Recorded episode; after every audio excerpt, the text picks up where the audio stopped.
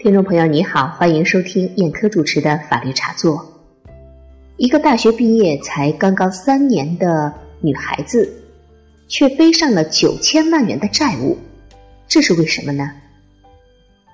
在今天的节目时间里，我就要和大家谈一谈这个真实的案例：随意担保需谨慎，九零后姑娘负债九千万。九零后女孩小陈梳着一头披肩长发，穿着一身运动服，看上去和普通的九零后女孩没什么区别。但是，年纪轻轻的她却背上了九千万元的债务，而且呢，被银行起诉到了法庭。坐在法庭上，小陈没有聘请律师，他一板一眼、准确的回答法庭的问话。不过，旁听席上，他的父亲老陈却不能平静。法庭多次敲锤警告，也不能制止老陈的激动。想想看，老陈能平静吗？才工作三年多的女儿，却背上了九千万元的债务。庭审结束后，老陈在法庭上质问银行的出庭人员：“这难道是我们家的陪嫁吗？以后谁敢娶她？是娶人还是娶债？”老陈的生气是有道理的，但是法律是无情的。老陈明知他的女儿一定会败诉。小陈从大学毕业后找不到工作，没有财务基础的他却被一家担保公司聘用，工资每月三千八百元。小陈是一个不太知名的大学毕业的。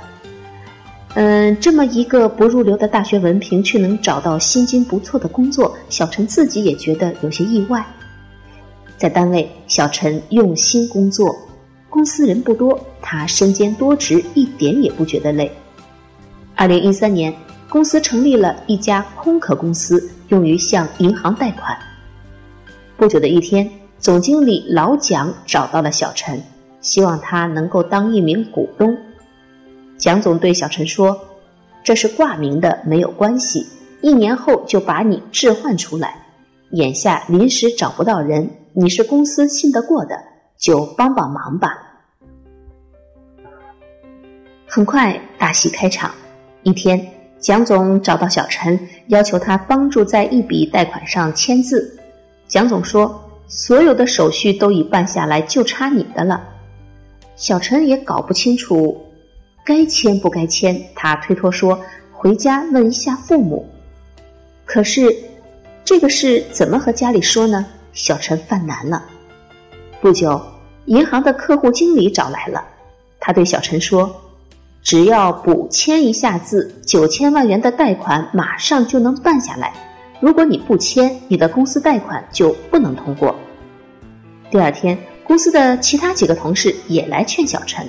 你就帮一下公司吧，要不公司会破产的。小陈觉得压力很大，无奈之下，小陈只好签字了。很快，贷款分两笔到了公司账户。二零一四年，这笔贷款到期了。其实早在几个月前，小陈就在心里默默的数着什么时候能够到期，因为他感觉自己像做了一年的噩梦。他希望到期以后。呃，公司赶快把这个贷款还了，他什么事也没有了，因为他还想辞职去考公务员。但是到期后，他的老总老蒋又找到了小陈，对小陈说：“你再帮忙签一下字，要续贷。”小陈当即以父母亲不同意为由拒绝了。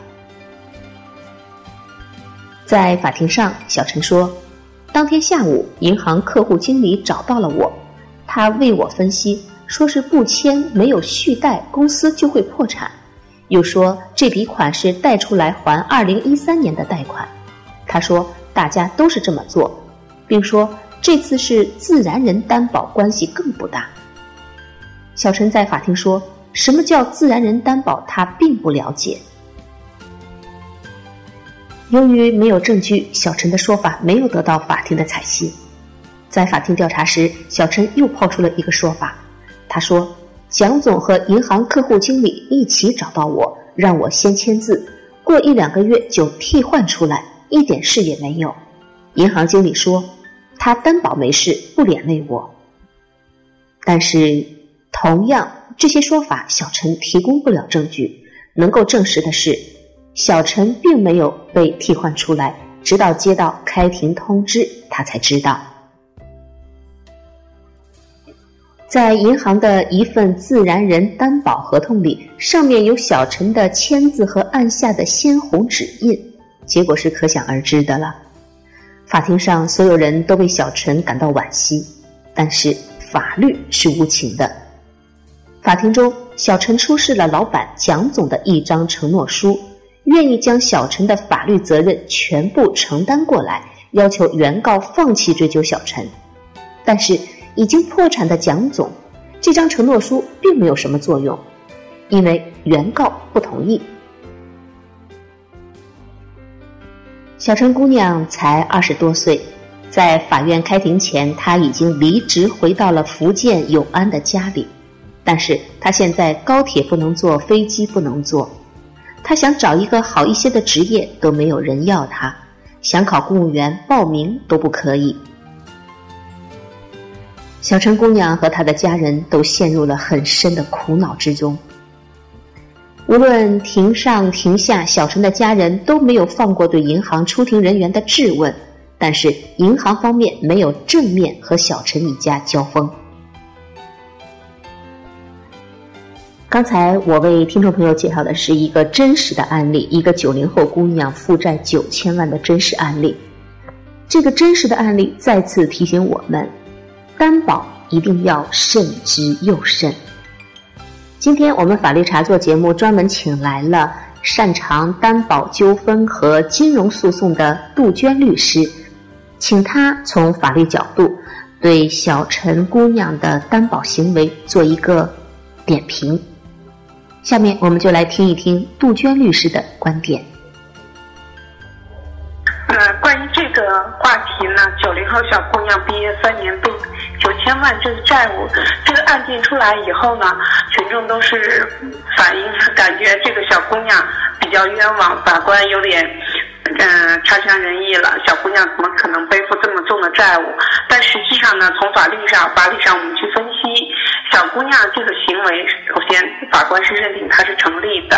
我们说一个民事法律行为，它成立有三个要件：一，主体合格，也就是说你有。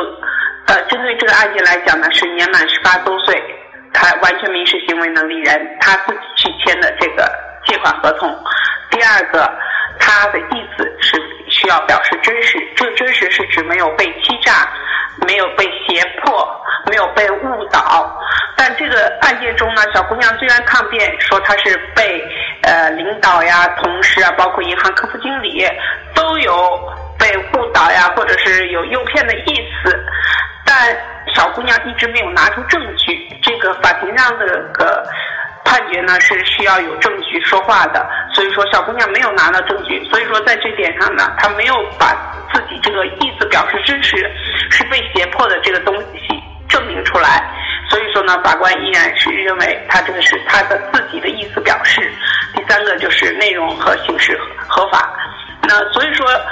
具备了这个民事行为的这成立要件，那再加上有合同这种所有的条件，证据链都形成了，那只有指向这个小姑娘，最终她自己承担了法律责任。就通过这个案件呢，我也觉得，呃，比较教育大家的一个事就是说，人情不能轻易做。这个好人不是帮帮忙这么简单的，很多文件要签字的时候，一定要搞清楚它可能导致的最坏的后果是什么，一定要想到，以及你这个后果你能不能承受。一个小姑娘承担九千万元的这个债务，真的是在我们老普通老百姓说是个天文数字。再一个呢，就是说要注意保留证据。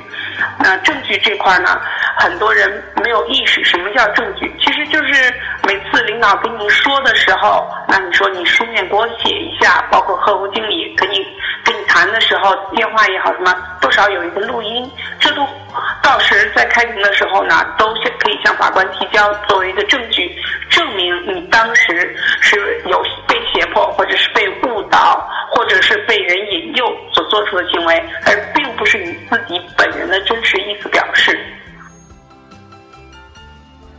好，听众朋友，您刚才听到的是杜鹃律师从法律角度对这个真实案例所做的评析。